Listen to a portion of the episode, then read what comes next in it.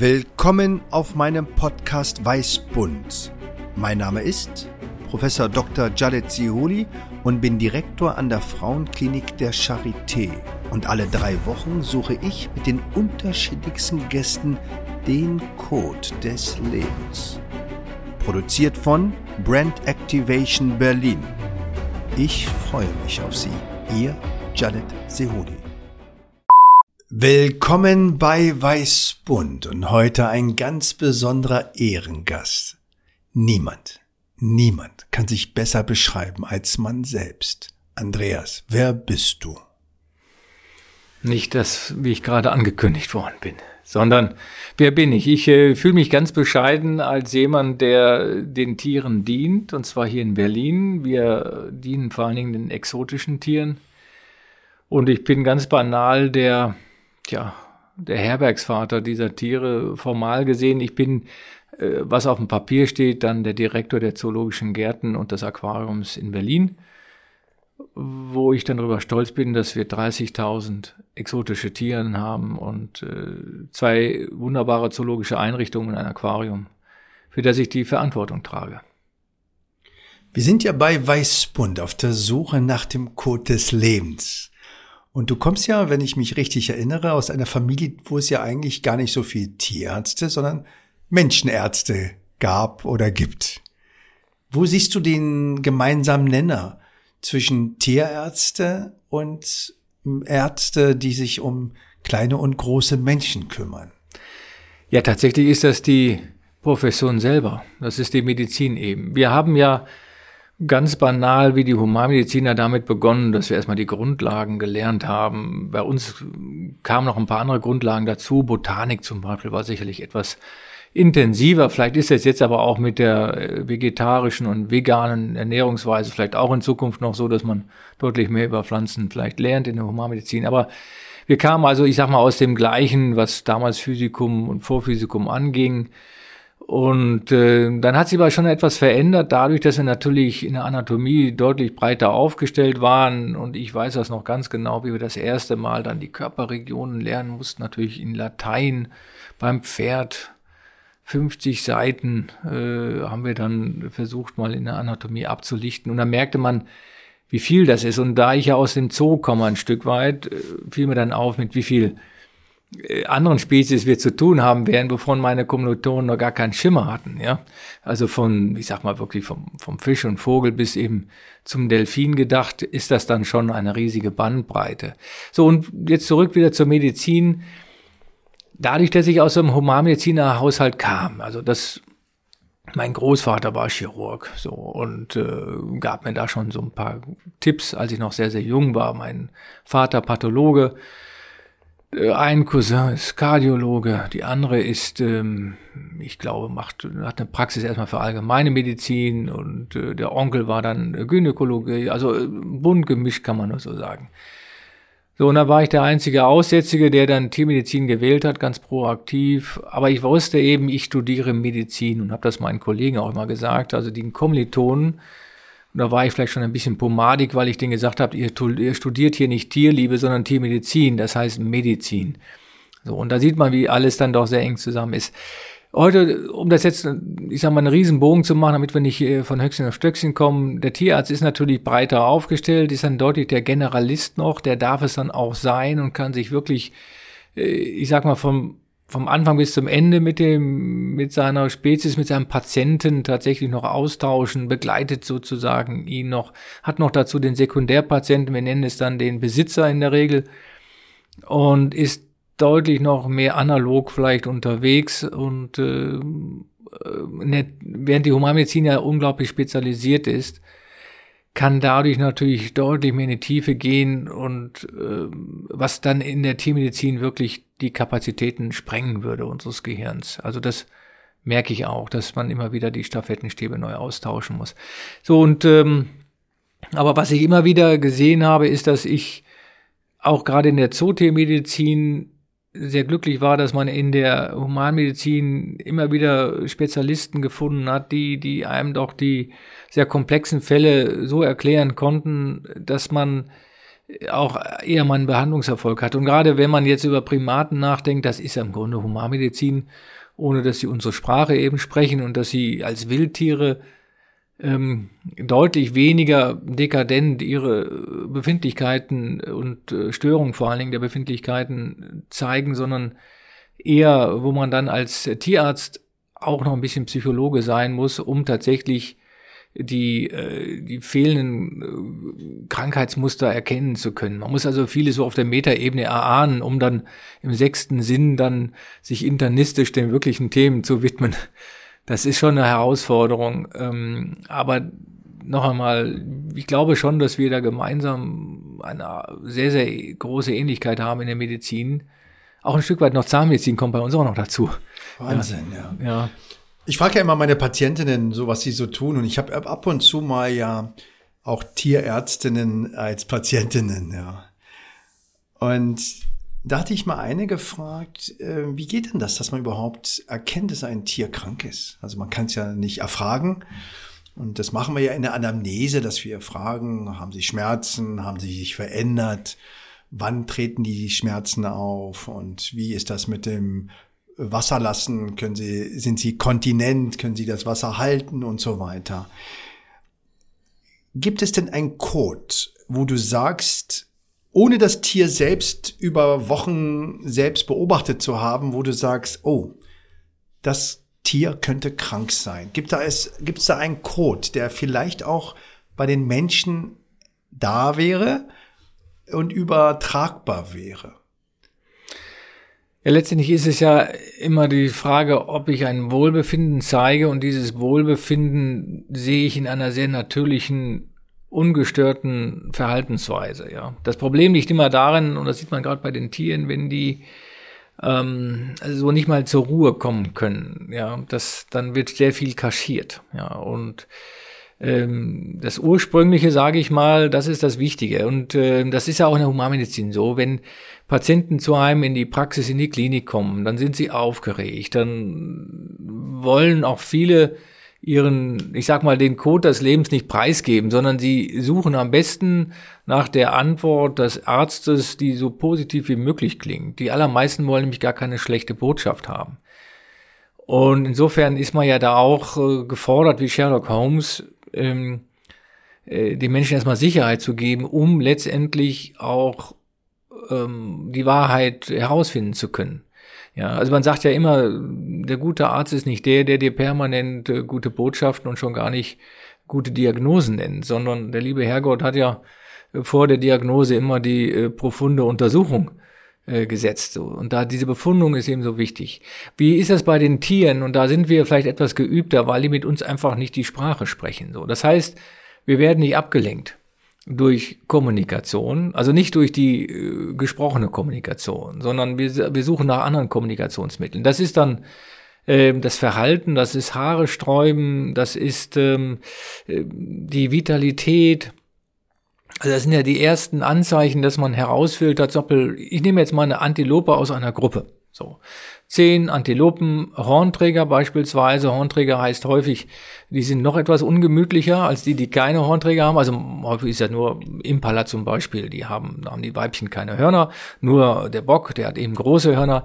Die sind dann untereinander so ein bisschen freundlicher. Habe ich aber äh, Hornträger, Springböcke zum Beispiel oder ähnliches, die die haben dann Hörner, die forkeln auch mal. Und was die noch fieser machen ist, sie wollen dann ein Tier markieren, was sich irgendwie schlecht verhält, was eine Gefahr wäre für die Gruppe.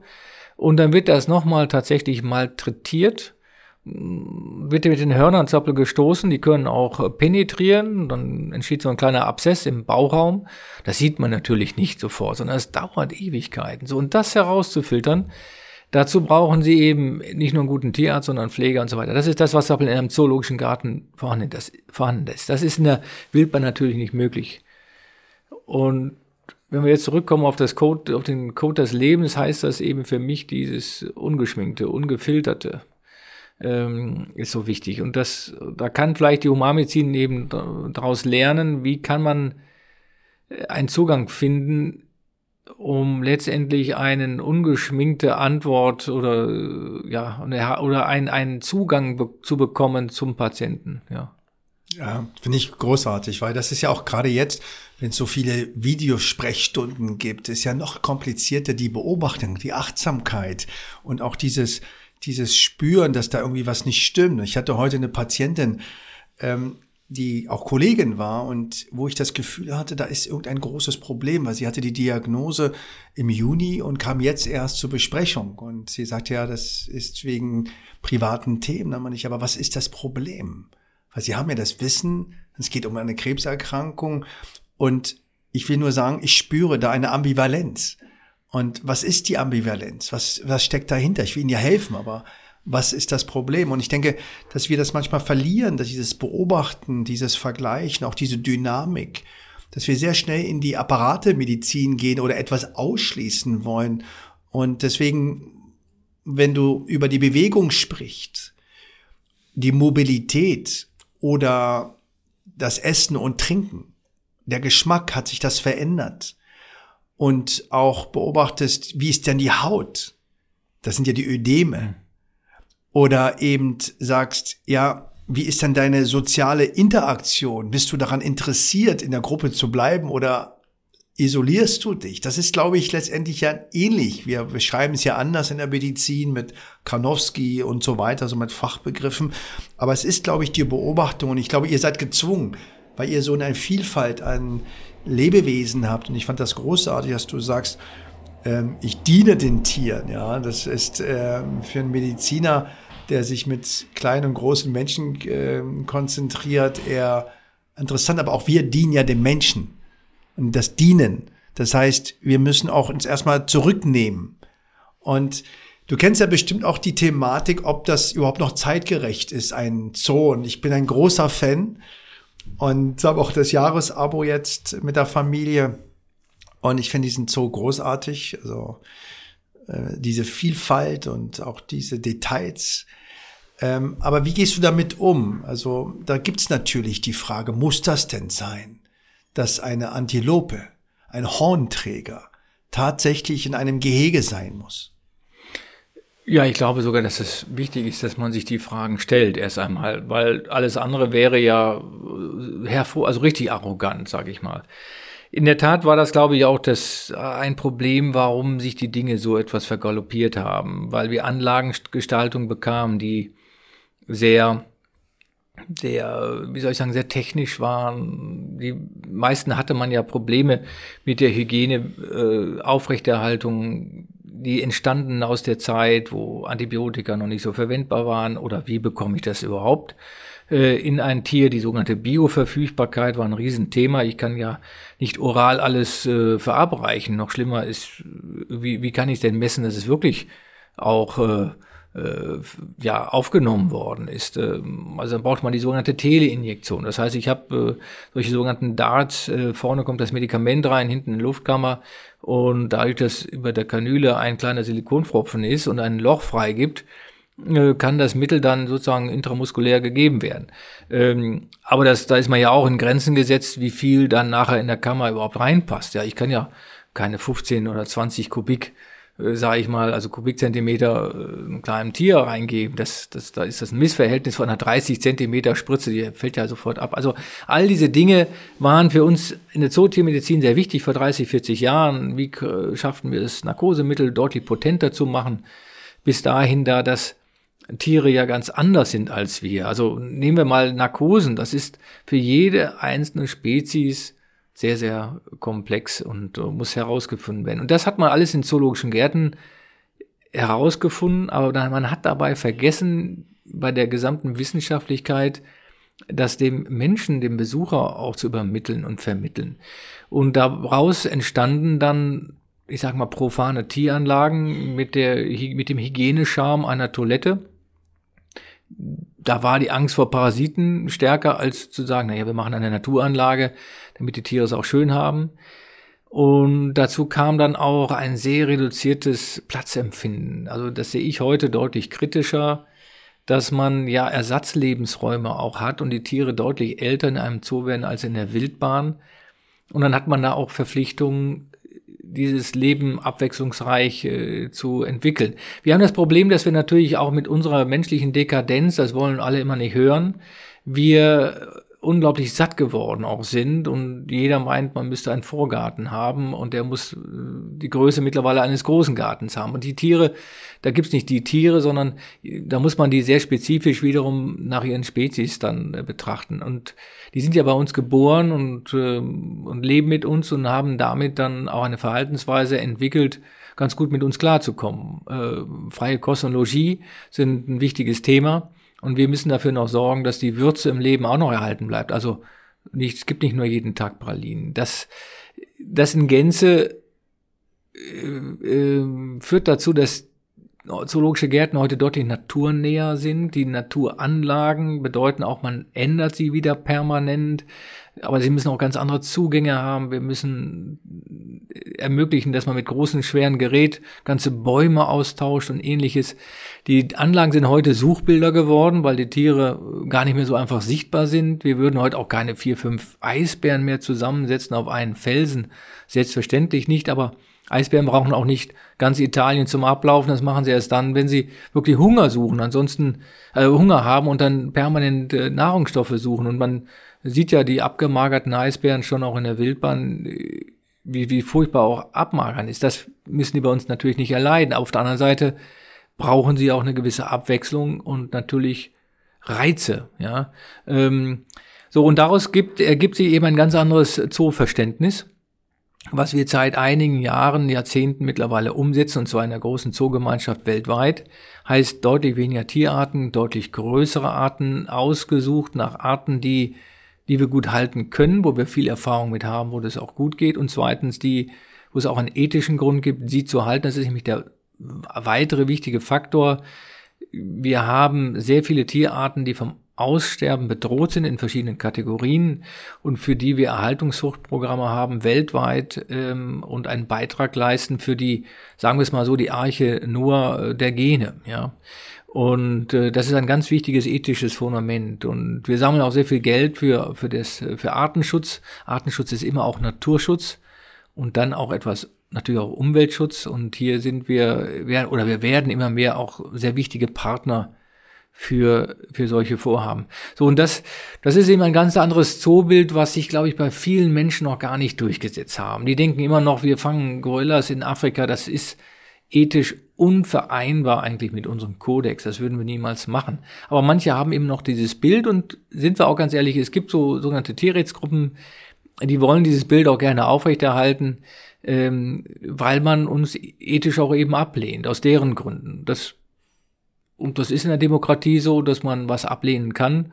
Aber wir bitten dann immer schon auch um Fairness. Äh, und da ist sehr viel Unfairness. Ja, also wir, wir diffamieren und diskreditieren eigentlich nicht Tierrechtsgruppen. Aber mit uns macht man das permanent. Und das ist schade, weil wir damit nicht äh, über das Wesentliche sprechen, Menschen für das Thema Tier und Natur zu begeistern. Und ich glaube ganz sicher, dass wir zoologische Gärten das heute können. Was wir heute noch gar nicht angesprochen haben, wir haben in Berlin ja das Besondere, dass wir zwei große Zoos haben. Den einen als artenreichsten Zoo mit etwas über 30 Hektar. Naja, und im Tierpark haben wir einen Tierpark, der der größte Zoo sozusagen ist in Europa, was die Fläche angeht. Fünfmal so groß wie der Zoo. Und dort haben wir immer weite Flächen, die, die uns eine andere Art der Tierhaltung ermöglichen. Und so tauschen wir das übrigens auch aus. Und ähm, balancieren auch den Tierbestand, so dass die raumgreifenden Tierarten immer mehr in den Tierpark gehen und wir mit dem etwas begrenzteren Platzangebot eben im Zoo ganz gut für andere oder bestimmte Tierarten besser halten können dort. Und dann kommt natürlich das Aquarium noch dazu, was eine große Bandbreite an versteckten Tieren äh, bietet, Amphibien, Reptilien, Insekten und Spinnentiere, von den Fischen und Krustentieren ganz zu schweigen. Also das Bild ist heute deutlich mehr Richtung lebendes Naturschutzzentrum ähm, und einen Einblick in die Natur zu gewähren, ohne dass ich eben nach Afrika oder Asien muss. Absolut. Also ich finde das ganz elementar und ihr forscht ja auch. Das auch, aber wir müssen da ehrlich bleiben. Wir würden gerne mehr forschen, aber wie eben in der Humanmedizin auch, ist das heute derartig spezifisch, äh, so viel mehr in der Molekularebene, so viel aufwendiger auch, dass wir Partner haben. So, und einer der wichtigen Partner für uns ist das Institut für Zoo- und Wildtierforschung. Das gehörte früher übrigens mal zum Tierpark, ist aber heute Teil der Leibniz-Gemeinschaft, das größte Institut für Zoo- und Wildtierforschung weltweit, was ich kenne.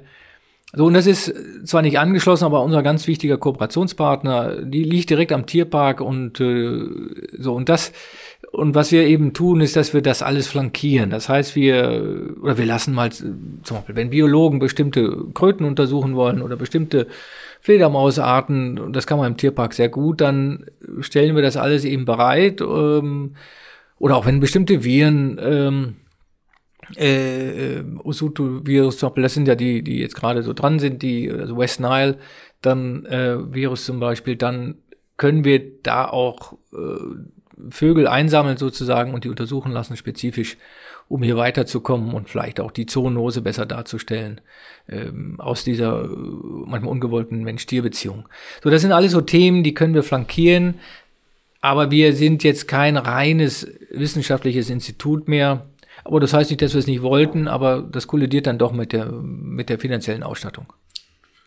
Also in der Medizin gibt es immer mehr ähm, Nachfrage nach sogenannter Versorgungsforschung.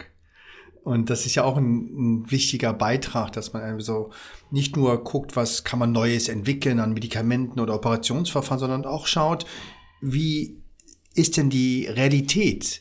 Und äh, ich denke, dass es extrem wichtig ist, auch von Tieren im Zoo zu lernen, wie sie sich verändern, wie sie sich verhalten und auf deine Essreize komme ich noch. Wir hatten schon mal angedacht oder berührt das Thema Myome. Myome ist eine, der häufigsten Erkrankungen der Frau. Myome sind also gutartige Geschwulste, die eben etwas chaotisch in der Architektur sind und manchmal Probleme als ähm, Blutungsursache, aber manchmal auch eben ein Hindernis für Schwangerschaft werden kann. Und äh, ich hatte erst heute eine Patientin aus Ghana, äh, weil viele afrikanische Frauen das auch besonders häufig haben, diese Myome, die können teilweise wirklich sehr, sehr groß werden, aber ähm, die gibt's ja auch im Tierreich. Genau. Ähm, tatsächlich sind die Myome uns besonders aufgefallen bei Elefanten. Was heißt uns? Ich äh, muss eigentlich immer die, die wissenschaftliche Arbeit von Thomas Hildebrand hier zitieren, weil der ist der, ich sag mal, bei den Tieren, der sich da wirklich auskennt ähm, und äh, ich glaube, das jetzt gefühlt seit, ich glaube, 30 Jahren schon macht. Und insofern äh, kann ich da nur so ein bisschen Cherrypicking sozusagen, das, was er mir immer wieder so mitteilt, äh, dann so mitteilen, weil er natürlich, wenn er den Uterus untersucht, immer eigentlich erstens nach sogenannten zystischen Entartungen sucht und eben nach Leiomyomen, die dann die entweder Implantation gefährden oder nachher den, oder den, den Verlauf dann der, der Schwangerschaft. Und wir haben das eben bei, also Klassiker ist bei den Elefanten zum Beispiel, ist das eben ein Thema, wenn Elefanten ähm, relativ selten zur Trächtigkeit kommen. Elefanten haben jetzt einen sehr, sehr äh, langen Zyklus, lange Zykluslänge, so zwischen, sagen wir mal, 12 und 16 Wochen.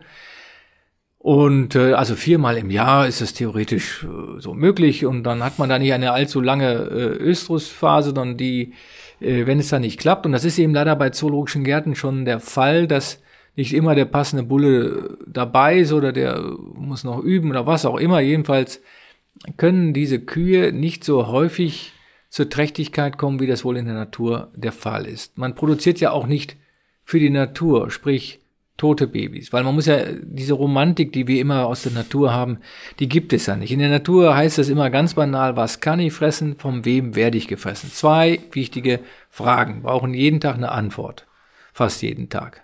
So, also zumindest was das äh, Fressen angeht, gibt es bei manchen Tieren glücklicherweise auch einen dicken Bauch, dann wie bei Löwen, dann, ist das für drei, vier Wochen wieder geklärt. Aber von wem werde ich gefressen, ist durchaus auch ein wichtiges Thema, selbst für kleine Elefantenbabys. So, und dann erst kommen ja die sozialen Fragen, und wenn das alles geklärt ist, kommt Kinderkriegen und auch Spaß an dem Leben, dass die Tiere selbstverständlich auch haben und entwickeln können. Aber in einem deutlich geringeren Umfang übrigens als wir. Ähm, so, und was macht so ein Elefant? Naja, der kriegt dann selten Babys. Die werden also in der Regel Geschlechtsreife bei Elefantenkühen, auch bei asiatischen wie afrikanischen ähnlich, sind so, sagen wir so ab sieben Jahre, acht Jahre. Das ist so die Zeit, wo man groß genug sein kann, um dann eben auch so ein Baby auszutragen. Braucht ja auch 21, 22, 23 Monate. Also nicht länger hoffentlich, weil sonst einfach auch zu groß wird. Es muss ja dann auch irgendwie wieder raus, ja. Also über 100 Kilogramm Baby müssen auch wieder raus. Und äh, deswegen muss man da sehr vorsichtig sein. Und da kann man sich ja vorstellen, wenn das eben seltener passt, dann entwickeln die immer häufiger Leiomyome. Und warum ist das bei uns in den zoologischen Gärten so ein Problem? Naja, wenn eine Kuh dann 30 ist und äh, dann machen wir diese Ultraschalluntersuchung, das ist übrigens auch nicht mal eben so ein kleiner Kopf an so einem langen Arm, sondern braucht man immer so eine Art, wie so sehr lange Pistole, die dann darauf ist dann dieser Kopf fixiert. Und so kommt man dann so weit rein, dass man dann auch vernünftig äh, die Hörner dann auch abschallen kann.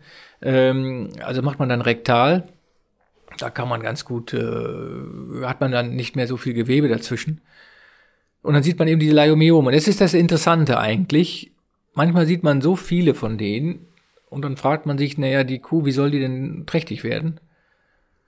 Und das werden die trotzdem manchmal, aber manchmal auch nicht. Also es ist dann wieder der Code des Lebens, der dann nicht gelöst ist. Genau. Das ist aber bei Menschen ja. auch so. Mhm. Es gibt Frauen, die haben 50 Myome und trotzdem sind schwanger. Und ja. dann gibt es welche, die haben nur einen. Und weil ja. das ja eben häufig vielleicht noch andere Faktoren hat, die nicht unbedingt das Myom. Ist dann das nur bei afrikanischen Elefanten oder auch, auch bei den indischen? Ja, bei beiden. Bei beiden. bei beiden. Ja, ja, ja. Also das ist jetzt, vielleicht der Thomas würde jetzt hier sagen, na, er hat so und so viel Prozent bei denen und denen. Ja. Ähm, aber ähm, uns fällt es besonders bei den asiatischen auf, weil wir die eben häufiger in den deutschen oder den europäischen Zoos auch haben und da mehr Erfahrung mit haben. Ähm, und das begleitet uns eben so lange. Und in der Tat, wie geht man mit der Zuchtprognose um? Weil wenn ich dann eine Gruppe habe von drei, vier Kühen, die zwar alle miteinander sich irgendwie mögen, aber was mache ich dann? Störe ich die Soziologie auch für die Zucht, weil das die Kuh wichtig ist aus der Genetik heraus. Oder belasse ich das? Das ist immer so ein Spannungsfeld ja, zwischen Tierärzten nach und Biologen. Weil alles muss ja zusammenkommen. Wir sind heute immer sehr froh, wenn die Gruppe funktioniert, die sich übrigens alle auch im Zyklus annähern. Das frage ich jetzt mal so gleich zurück. Bei Elefanten ist das tatsächlich so, dass sich die äh, Tiere irgendwie immer der Leitkuh so ein bisschen annähern, ja, oder dass äh, die Tochter, geborene Tochter dann ihrer Mutter zum Beispiel in der Gruppe, die die hat dann etwa kürzere oder etwas längere Zyklusdauer und dann irgendwann ist sie dann parallel. Macht in der Natur viel aus. Warum? Wenn ein Bulle, die Bullen leben ja nicht in der Gruppe, sondern das sind alles solche sogenannten matriarchischen Linien. Das heißt also, da gibt es eine Leitkuh, Mutter mit vielen Nachkommen und die bildet dann so eine Herde. Und die Bullen, die Großen, die kommen da mal rein, die sind dann sehr potent, die schnüffeln mit ihrem Rüssel und merken gleich, oh, oh, oh, da ist sehr viel Östrogen im Urin. Das riecht gut für mich. So, und dann kann der aber gleich, wenn der mal kommt, zack, zack, zack, gleich mehrere Kühe äh, erfreuen und, ähm, und dann sind dann gleich mehrere, wenn er denn potent war, auch mit dem gleichen äh, Papa beseelt. Und übrigens die Natur, die Natur hat ja da keine Briefmarke, oh, ich bin euer Papa gewesen, aber ich kann mich nicht dran erinnern, ist ja 20 Jahre, Jahre her. Also dieser Inzucht-Thematik beim Menschen ist ja in der Natur lange nicht so ausgeprägt. Muss man trotzdem aufpassen, wenn da die falschen Gene zueinander kommen, aber auch ein Eisbär, der kann sich doch nicht dran erinnern, wenn er an das Weibchen irgendwann mal kommt, dass es nicht doch seine Gene waren. Da ist ja, ist ja kein, ich sag mal, schlecht riechendes Pheromon dran beteiligt. Ne? Extrem spannend. Ja.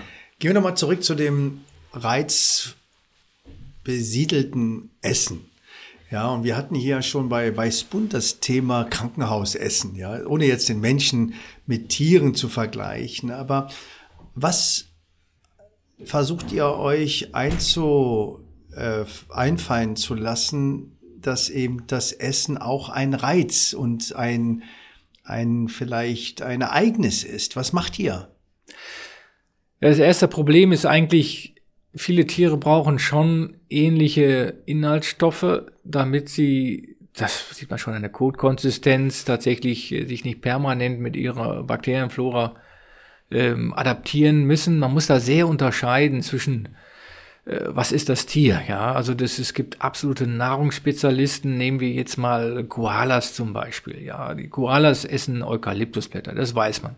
Aber was die wenigsten wissen, es gibt weit über 700 Koala, äh, äh, äh, Eukalyptusarten. So, von denen futtern sie vielleicht 20, 30 Arten, mögen sie aber auch nicht so super, sondern eigentlich verdichtet sich das auf fünf bis zehn Arten äh, weil sie auch die ganze Blausäure gar nicht so gerne mögen. Ähm, so, das ist, also da muss man, da, da ist es echt reduziert. Das heißt, man wechselt den Eukalyptus so ein bisschen.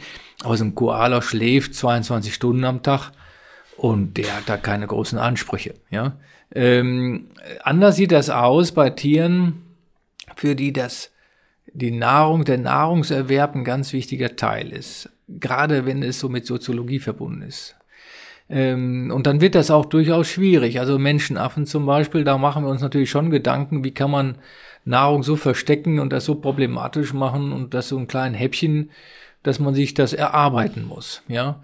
Ähm, und dass man eben das auch verteilt. Das geht so weit, dass wir manche Tiere hungern lassen müssen. Löwen zum Beispiel. Die können jeden Tag betteln. Wir haben auch einen Hund zu Hause. Hm, die fängt mit dem Betteln morgens bei mir beim Frühstücktisch schon an. Ja? Ähm, und äh, bei Löwen ist es zum Beispiel so, da müssen wir immer zwei Fastentage pro Woche mindestens einrichten, sonst werden die adipös. Ich sag bei Menschen auch immer, es gibt Gepardentyp und Löwetyp. Kann man sich selber jetzt überlegen, zu wem man gehört. Der eine bleibt dünn, der andere wird bei ausreichender Nahrungs Zufuhr äh, leider etwas verfettet. Also Fastentage heißt, die kriegen nichts zu fressen? Genau. Gar nichts. Naja, man könnte jetzt ähm, sehr, sehr bindegewebsreiches Futter geben, aber selbst daraus können Löwen noch was zehren. Äh, man müsste sehr viel Rohfaser geben.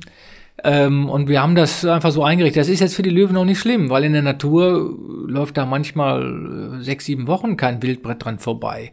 Dann dösen die viel und äh, sammeln sozusagen ihre Kalorien. Aber manche äh, magern auch wirklich ab. Die Löwen brauchen das, sonst verfetten die einfach. Kompliziert wird es bei diesen Tieren, die noch nicht hundertprozentig adaptiert sind. Also Eukalyptus ist bei den Koalas, das passt schon ganz gut. Die haben in ihrer Leber kann man ganz gut Blausäure wieder abbauen. Das ist natürlich sehr energieintensiv, deswegen brauchen sie auch viel Futter.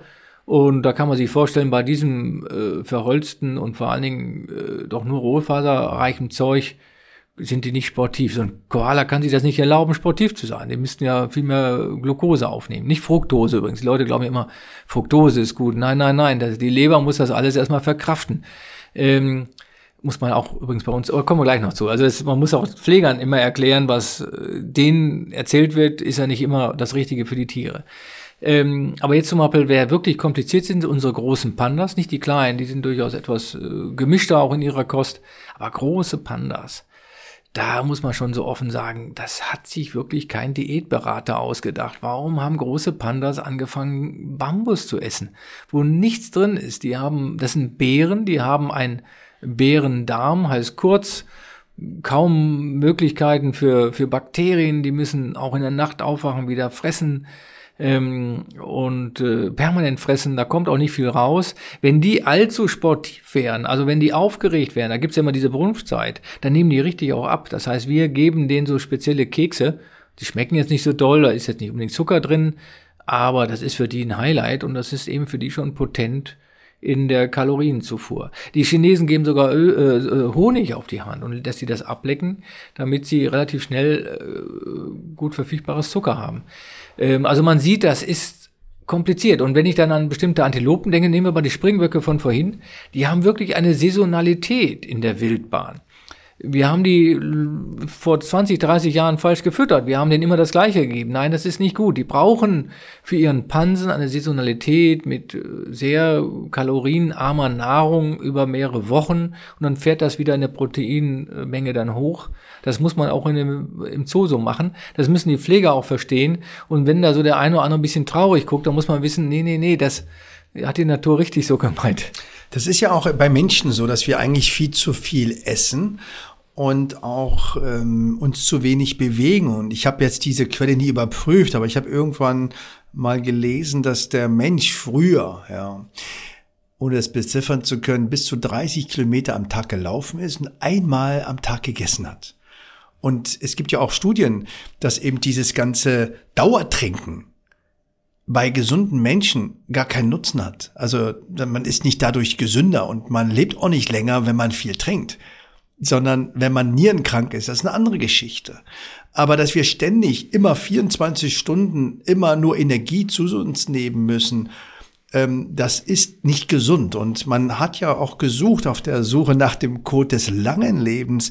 Was sind das für Menschen? Das sind Menschen, die sozial interagieren. Das sind Menschen, die häufig fasten oder zumindest Fastenzeiten einbauen, die eher vegetarisch als jeden Tag Fleisch essen und die eben letztendlich Rituale auch in ihrem Leben haben. Und ich denke, das ist so wichtig, dass wir eben das hinterfragen. Und ähm, du hattest das mit dem Panda-Bären äh, angezeigt. Äh, da stelle ich mir immer die Frage, warum die das überhaupt so machen.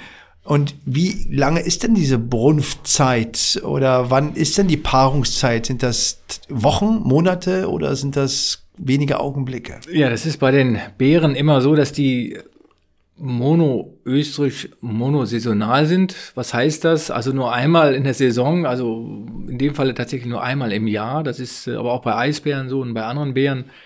Aber die haben wenigstens eine etwas längere Zeit, in der sie österreich sind. So und die Pandas sind so ultra kurz, ja, das ähm, zwei, drei Tage und das war's dann, ja. Die fangen ein bisschen früher an schon zu zwietschen und zu machen, aber da darf man nicht den Fehler äh, machen, glauben, oh, die werden gleich in Liebe verfallen. Die kaut das Männchen dann nachher eher dem Weibchen noch ein Ohr ab und äh, die Liebe ist äh, absolut dahin. Ja, also das ist auch ein bisschen ruppig, muss man immer sagen. Die haben ja ordentliche Krallen und Beißerchen und ähm, das geht da echt zur Sache. Aber man fragt sich schon, verdammt nochmal in der Natur, wie kann man? Es ist kein Wunder, dass manche Tiere Probleme haben, genügend Nachwuchs zu kriegen. Auf der anderen Seite, die brauchen in der Natur auch nicht mehr weil sonst zu einer Überbevölkerung ihres Habitats kommt. Die Natur ist immer logisch. Sie ist nicht fair, äh, sie ist auch nicht wertebegründet, aber sie ist sehr, sehr logisch in dem, was da passiert. Und ähm, so, und äh, wenn man das also sich einfach mal vorstellt, die, da waren Bären, die lebten im Wald, plötzlich äh, wuchs da immer mehr Bambus, ist ein sehr aggressiv wachsendes Gras. Naja, und dann war immer mehr Bambus da und dann musste man sich irgendwie adaptieren daran. Und, äh, und mehr Jungtiere ist auch Käse zu haben. Wenn man selbst zwei kriegt, dann negiert in der Regel das Weibchen eins, weil es nicht genügend Milch produzieren kann mit diesem blöden Bambus, weil der nicht genügend Energie bietet. Hier bei uns im Zoo ist etwas anderes. Wir geben dann eben etwas Honig und andere Dinge und dann fühlt die sich ganz kommod. Die Natur ist sogar so brutal. Wir haben ja hier, wir kennen ja Oxytocin. Äh, tolles Hormon. Wir Männer kennen es nicht so gut, aber die Frauen äh, nicht nur in der Kontraktion von Muskelzellen sozusagen, sondern auch was die Liebe zu den äh, Kindern angeht. Das ist ja bei allen anderen Tieren sehr ausgeprägt.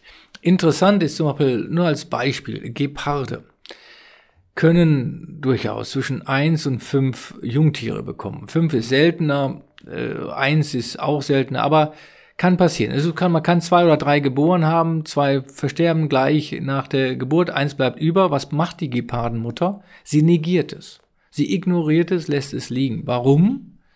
Naja, weil die Milchejektion, das Trinken der Milch ist nicht ausreichend, um diesen Reiz ausreichend quantifiziert zu senden, ausreichend Oxytocin zu bilden.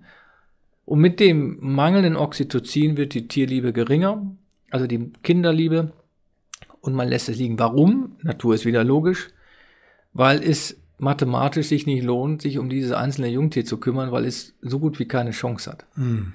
Furchtbar ist das, ja, hört sich furchtbar an. Aber wir versuchen eben heute, wir freuen uns immer, wenn wir drei, vier, fünf Jungtiere haben, da wissen wir, das wird eine enge Mutter-Kind-Beziehung werden, weil sehr viel Milch getrunken wird.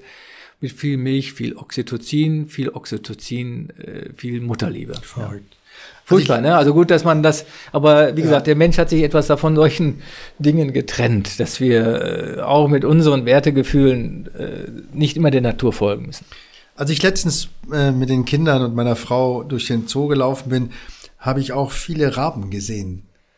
Ist das ein Thema, dass eben die heimischen Tiere in Dialog oder in Kontakt mit den Tieren, die du eben versuchst, so naturbelassen wie nur möglich, gibt's da ist das ein Thema, diese Interaktion, hatte ich mich nur einfach gefragt, weil gerade bei den Vögeln. Ja, ja, wir haben gewollte und ungewollte Interaktion. Also diese Rabenvögel, also die Raben, wir haben tatsächlich, ich habe ein Kohlgrabenpärchen im Tiergarten gesehen. Tatsächlich, Tiergarten ist nicht der Zoo, sondern daneben der schöne, wunderschöne Park, äh, der sogenannte Tiergarten. Da sind Kohlgraben drin. Tatsächlich, bei uns sind das profane Nebelkrähen. Diese profanen Nebelkrähen sind Schweine, äh, kann man sagen, weil sie sich untereinander nach dem Leben durchaus trachten, aber vor allen Dingen auch anderen Vögeln. Und die klauen natürlich permanent bei uns das Futter und ähm, haben sich da bestens eingerichtet. Ähm, die gehören mit dazu, sind aber meines Erachtens keine positive Interaktion. Ein bisschen anders ist das mit den, mit den Grauhaiern. Das Problem ist einfach, die haben so zugenommen, weil sie bei uns eben auch freie Kost und Logis sozusagen bekommen. Äh, eingezäunter Bereich, wir haben da auch manche Teiche, dann sind gleich die Bäume geschützt, da kann dann kein, kein Steinmarder hochklettern und böse Dinge machen, die Nester ausräubern. Und das nimmt absolut Überhand zum Teil, weil eben wir sie in unserem Protektorat haben. Wir haben tatsächlich die größten Graureiherpopulationen von Berlin. Die füttern wir im Zoo durch und im Tierpark haben wir das gleiche nochmal. Äh, unglaublich viel Futter, was die klauen. Und da müssen wir auch ein bisschen jetzt aufpassen, ähm, dass die ein bisschen natürlicher werden und dann sich das Zeug aus bitte das Futter selber mal holen. Ich weiß noch zum Beispiel, als wir die Avere Influenza hatten, also diese sogenannte Geflügelgrippe, und wir unsere Tiere aufstallen mussten, das heißt, all diese Pelikane und so weiter, die bei uns diese Fische bekommen, waren weggesperrt. Und die Graureiher, die standen da plötzlich doof da und äh, bekamen kein Futter mehr. Die taten mir zum Teil auch wieder richtig leid. Die waren ganz ausgedörrt sozusagen und standen auf dem Weg rum und da dachte ich schon, nee, da müssen wir doch wieder ein bisschen was geben. Ähm, da kann man ja auch nicht zugucken. Theoretisch. Und die verlernen das dann einfach wieder in die, sage ich, freie, klassische Stadtwildbahn zu gehen? Ja, ob sie das verlernen, ich glaube, das können die noch ganz gut. Aber ganz ehrlich, wenn das Wildbrett gleich ihnen da unten präsentiert wird, ja. wir, wir beiden würden da auch nicht wegfliegen. Ja, ja, ja. ja. Das habe ich gehört, als ich ähm, mir die Frage gestellt habe, als ich einen, einen Storch ähm, auf dem Weg von Berlin nach Paderborn im Horizont gesehen habe und dachte, ob der nach Marrakesch geht. Und ich dann auch erfahren habe, dass viele Störche einfach auch irgendwo zwischendurch bleiben, weil sie eben Essen und Fressen finden und auch irgendwie träger werden und gar nicht alle unbedingt äh, fahren, ähm, dass das eben durchaus passieren kann, dass die dann eben nicht bis nach Afrika oder nach Ägypten äh, eben fliegen, weil eben sie unterwegs ideale Fressreservate finden. Ist das so? Ja, und das ist auch ganz wichtig so, weil wir, wir sehen ja, es gibt ja enorme Klimaveränderungen. Das eine ist das, was der Mensch macht, dass nicht nur die globalen Klimaveränderungen, die wir als äh, CO2-basierte sehen, sondern ähm, das wird immer sehr vergessen. Der Mensch baut ja seit tausenden von Jahren die Welt nach seinem Gutdünken. Und da meine ich vor allen Dingen die sogenannten Kulturlandschaften, zu denen ja auch Agrarlandschaften gehören. Das heißt, da werden ja massiv Naturhabitate äh, verändert, äh, und zwar sehr negativ für die Tiere. Das heißt, sie müssen sich wieder neue Gründe suchen. Früher war das Durchaus ging das auch schnell, aber es war einfach deutlich mehr Naturareal über, ja. Und äh, heute ist das ja verschwindend gering. Und diese Tiere müssen dann schauen, wo bleiben sie. Also zum Beispiel hat sich das so in Mecklenburg-Vorpommern und Brandenburg, äh, vor allem in Brandenburg, dann so eingerichtet, dass sich äh, die vielen Kraniche da ganz gut aufhalten können. Wenn man genau hinguckt, dann sind die immer auf diesen frischen Äckern, da wo noch nicht ganz alles weg ist, wo dann noch sehr viel äh, verschiedene Mäusearten, also, also Nagetiere leben, äh, mit denen sie sich dann satt futtern können. Also das kann manchmal auch was Gutes sein, logischerweise.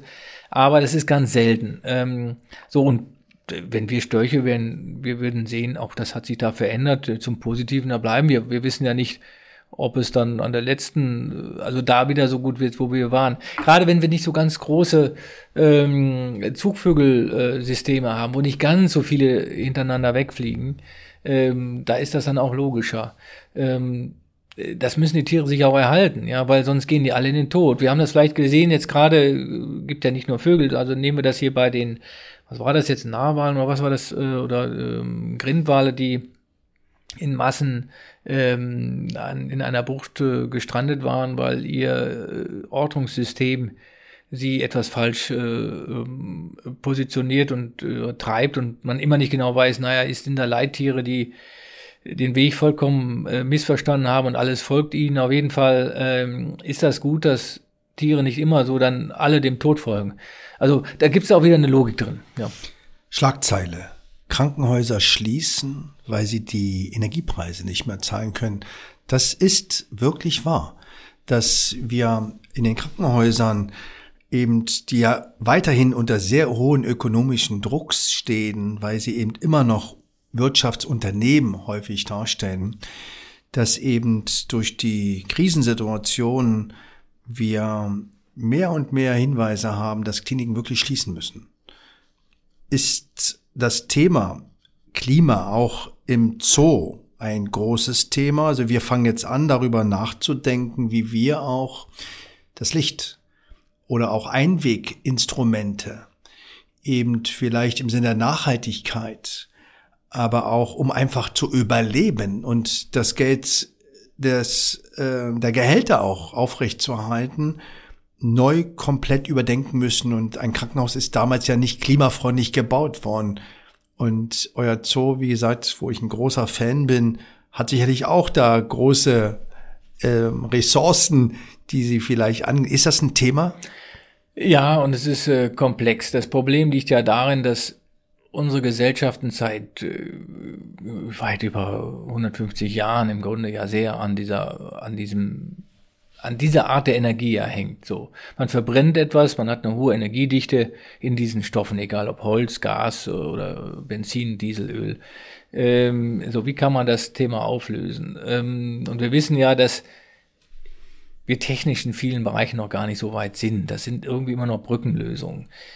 Wie geht man damit weiter? Und wir leben leider in einer sehr äh, schwierigen Region, in dem es leider sechs Monate Winter gibt. Das vergessen wir dann immer, Dunkelflauten. Und wir brauchen trotzdem diese Art der Energie, ja.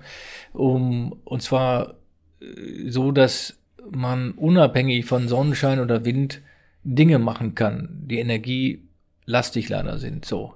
Also man steht da leider in dieser, in der Spannungslage und da gibt es jetzt sehr viele Partikularinteressen, selbstverständlich. Die einen, die eben sagen, dann gibt's das nicht mehr, dann machen wir das bei Kerzenschein, aber wir können bei Kerzenschein vieles nicht tun.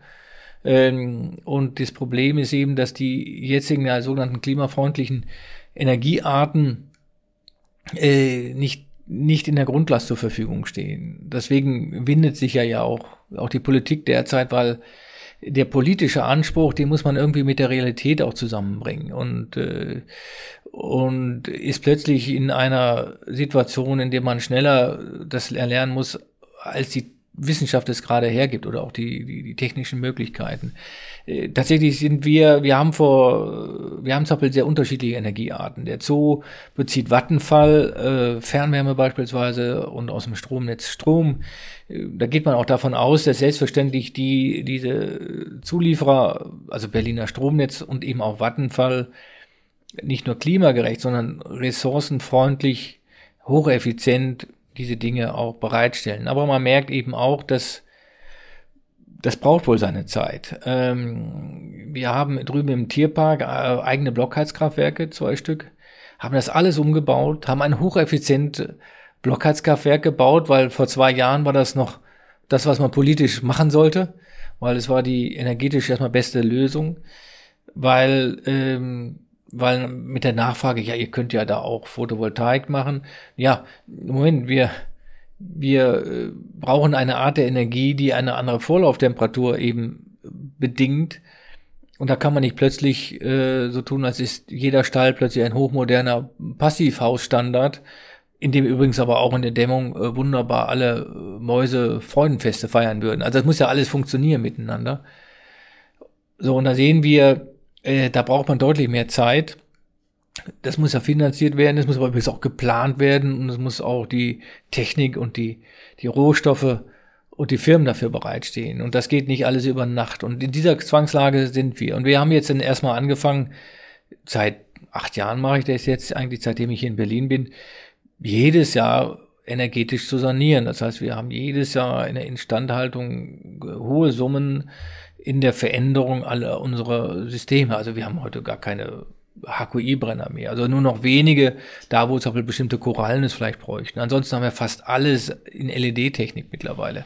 Wir haben hochmoderne, hoch, also auch frequenzsteuerbare Pumpen angebaut. Wir haben alles gedämmt. Auch das Raubtierhaus, was man heute ja, was wir da umgebaut haben, ist jetzt alles gedämmt. Das war ungedämmt. Man glaubt das gar nicht. Ja, wir haben im Tierpark einige Häuser in Toto weggenommen. Das Krokodilhaus war meines Erachtens eine aktive Bewärmung, Erwärmung von Berlin. Da waren die Heizungsrohre alle unter der Decke unter einem einfachen, wie nennen wir es mal, äh, Gewächshaussystem. Ähm, das war, sagen wir mal, ganz offen technischer Schwachsinn. Ähm, und ähm, das haben wir natürlich alles bereits schon äh, umgesetzt. Aber man merkt jetzt, desto technisch wir jetzt, ich sag mal, in einen Punkt kommen, wo es schwieriger wird, wird man sich so asymptotisch irgendwo gen 100 Prozent nähern, aber es wird immer schwerer, da noch die großen Sprünge anzusetzen. Wir haben die ersten 30, 40 Prozent Einsparung ganz gut hinbekommen. Naja, und die jetzigen, die 10, 20 Prozent, da tun wir uns schon schwer dran, weil es, ähm, äh, aber wir sehen immer noch, immer noch Möglichkeiten. Ein ganz großer Faktor ist immer der Faktor Mensch. Ich sage mir immer, dass wir Dinge sehr wissentlich tun. Das, das heißt nicht, dass wir es ganz unterlassen, aber wir können auch noch Auto fahren, aber wir machen nicht mal eben irgendwie was. Ähm, und schon gar nicht lassen wir irgendwas irgendwie laufen. Oder dass wir Fenster einfach auflassen, wir vergessen es. Das darf es nicht geben, sondern es gibt eine aktive Belüftung, das will ich dann so. Und nach einer halben Stunde mache ich das Ding auch wieder zu. Und in der Zeit muss man auch nicht die Heizung laufen lassen zum Beispiel, ja. Also da ist noch eine Menge Musik mhm. und ich sag mal ganz offen, da werden die auch noch die Krankenhäuser eine, äh, auch eine Möglichkeit finden. Und in der Zwischenzeit muss man uns Zeit geben, auf eine Energie oder andere Energieträger zu, zu kommen. Aber wir werden als Menschheit noch erleben, das wird eine Herausforderung tatsächlich, weil das ist derzeit noch überhaupt nicht verzahnt. Absolut. Ich denke auch, dass gerade die Prozesse erstmal überprüft werden müssen und vielleicht, dass auch die Chance in der Krise ist, einfach mal zu überlegen, muss das denn sein? Und kann man da auch optimieren im Sinne der Energie oder der Effizienz, weil es, es geht ja auch um die menschliche oder die, sag ich mal, Naturressource. Ja, und ich habe jetzt gerade ähm, in wenigen Tagen haben wir eine Präsentation und haben geschaut, wie viele Menschen sind denn eingebunden bei einer Frau mit Eierstockkrebs auf der Station? Und ich habe den jüngsten Assistenten damit beauftragt und er kam zu mir und es sind 144 Menschen, die mit einer Patientin in einem zweieinhalbwöchigen stationären Aufenthalt in Dialog sind. Und das, glaube ich, wäre auch für dich ganz interessant zu schauen, wie sind denn die Kontakte? Was machen diese Menschen? Und wie ist die Kommunikation, aber sind die Dinge, die an diesem Menschen verrichtet werden, sind die sinnvoll oder kann man die vielleicht zusammenlegen oder verbessern machen und vor allem auch zeigen, dass es um das Team geht, um die ganze Wertausschöpfung im Sinne der Ressource Mensch und Natur ähm, grundsätzlich. Hast du denn ein Lieblingstier? Ja, das werde ich ja wöchentlich gefragt. Ja. Ähm, dann, dann musst du ja schnell antworten können. Ja, genau. Und ich sage, ja, habe ich, das ist mein Hund. Äh, also das heißt nicht mein Hund, sondern der Familienhund. Da ja. äh, ist der Claim bei meiner Frau als erstes gesetzt, logischerweise und so weiter. Aber die, nein, ähm, ich habe in den ganzen Jahrzehnten eigentlich Abstand genommen vom Lieblingstier, weil ich finde so viele Spezies hochspannend. Und äh, ich habe mich aber in der Doktorarbeit natürlich mit Delfinen auseinandergesetzt. Und natürlich ist das spannend. Und wie die äh, wie wie so Tiere im Meer leben können, ihre ihre Physiologie darauf ausrichten und das perfekt hinbekommen, inklusive äh, die Hirnleistung da will man eigentlich gar nicht mehr los. Und dann denkt man sich, alles andere ist profan. Und dann beschäftigt man sich mit Primaten, wie die auch sozialisiert leben können. Ähm, aber ich bin andächtig geworden, als ich zum Beispiel mich mit Blattschneiderameisen, Blattschneiderameisen auseinandersetzen musste. Also mehr musste, weil das war so meine Aufgabe. Ich war äh, damals Kurator auch und man denkt ja immer profan Ameisen so. Und dann dachte ich auch damals, die futtern ja Blätter. Nee, nee, nee, das ist nicht so einfach. Die, diese Blattschneiderameisen, die entwickeln sich je nachdem, gibt ja verschiedene, aber nehmen wir mal so die typischen äh, Acromyrmex zum Beispiel, äh, da, die sind etwas kleiner zum Beispiel, die die haben dann ganz spezialisierte Aufgaben. Manche von denen futtern oder bringen Blätter, die schneiden Blätter und bringen sie in den Stamm. Aber was machen die denn? Da ist eine Königin, die schnappt sich ein paar Arbeiter, ein paar Pilzhüfen, die klaut sie aus dem Pilzstamm und dann macht sich von dannen und sagt sich, ich mache jetzt mal meine eigene Familie auf. So zur Familie braucht sie natürlich ähm, zum Eierkriegen auch eine Befruchtung. So und die, ähm, aber das geht dann schon. Wichtig war diese Pilzhüfen. Also kleine Hyphen, nur ein Stückchen vom Pilz. Von diesem Pilz ernähren die sich nämlich. Und den brauchen die. So, und dieser Pilz wird ernährt mit Sekreten aus diesem Pflanzenmaterialien. Dazu müssen die Ameisen die richtigen Blätter bitte auch schneiden und auch hinbringen. Dann bauen die das Ganze so auf, dass sie eine Pilzkammer haben, die 24 Grad, 25 Grad nur haben darf, bei 75 Prozent Luftfeuchtigkeit so im Mittel. Da merkt man schon, das ist aber kompliziert, wie, wie, wie die das so hinkriegen, ja. So, dann muss der schön wachsen. Dann brauchen die aber eine Abfallkammer. Das darf er nicht zusammenbacken. Dieser Pilz darf auch nicht von anderen Pilzen nachher äh, eingeholt werden. Also brauchen die diese exakte Luftfeuchtigkeit. Sonst kommen andere Pilze und überwuchern das. Ähm, und das alles muss gepflegt werden. Und man merkt, das wird immer komplizierter. Das mündet darin, dass sogar diese Blattsteinameisen, wenn die sehr viele geworden sind, niemals die Bäume direkt über diesem Nest, diese Nester sind im Boden unten, äh, mit vielen Luftlöchern sozusagen zur Oberfläche, damit sie auch ventiliert werden. Aber die würden niemals die Bäume äh, futtern, die direkt da drüber stehen. Dann machen sie ihr eigenes Nest kaputt. Also wandern die gleich äh, ziemlich weiter, um äh, ja, Bäume sozusagen in Beschlag zu nehmen, die sie auch komplett entlauben können übrigens aber die dann das Nest nicht gefährden. Wieso ist jede einzelne Ameise wirklich doof und schafft es im Kollektiv intelligent zu sein? Finde ich hochspannend. Ähm, so, und das ist auch wieder Code, nicht nur das Leben, sondern auch das Geheimnis von, ich sag mal, an oder sozialisierter Intelligenz. Hochinteressant. Ich finde das großartig mit dieser Antwort. Mein Hund ist mein Lieblingstier, weil es geht ja um die Persönlichkeit. Haben denn Tiere eine Seele? Ach Gott, wenn, hoffentlich, also nicht jedes Tier. Moment, es gibt Quallen. Die sind auch Tiere, ja, und äh, die haben aber kein ZNS. Und da ist das mit der Seele so eine Sache. Aber wenn wir da auch eine Seele drin sehen, ist mir das in Ordnung. Wenn wir mit dem Glauben der Seele der Mensch die Natur mehr schützt, soll er dem meinetwegen so eine Seele geben. Ist, das ist der, der Qualle vollkommen wurscht, was wir daraus machen. Ähm, für mich ist das, äh, die, Fra die Frage ist immer, wie ist die Seele äh, begründet? Ist das mehr so eine ethische oder religiöse Frage? Äh, was ich gelernt habe, ist immer aber trotzdem, dass viele Tiere durchaus mit ihrem Großhirn Ausdruck zeigen. Ich habe das mal bei mir, ich habe das tatsächlich in der Anatomie noch gelernt, der große Unterschied zwischen Tier und Mensch ist, dass wir mit dem Großhirnsoppel laufen, uns bewegen und wir schreiten und wir gehen nicht nur. Mit dem Schreiten ist das sozusagen der Mensch.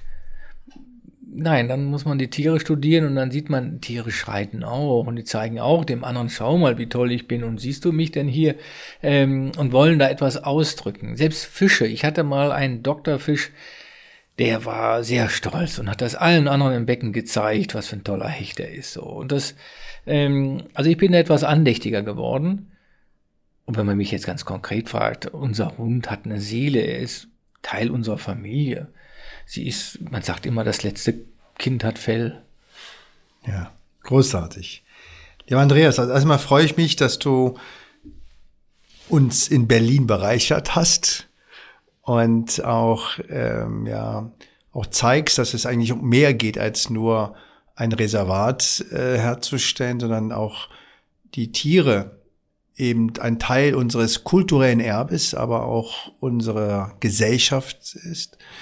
Und deswegen finde ich das so großartig, dich kennengelernt zu haben und dass du heute Gast bei Weißbund warst. Ein Ehrengast und ich habe mich wirklich ganz besonders gefreut und mein Sohn und meine Tochter und äh, die gesamte Familie werden sich sehr freuen, wenn ich Ihnen heute berichten darf und wenn wir nachher noch ein Selfie machen dass ich heute mit dem Berliner Zoodirektor bei Weißbund war.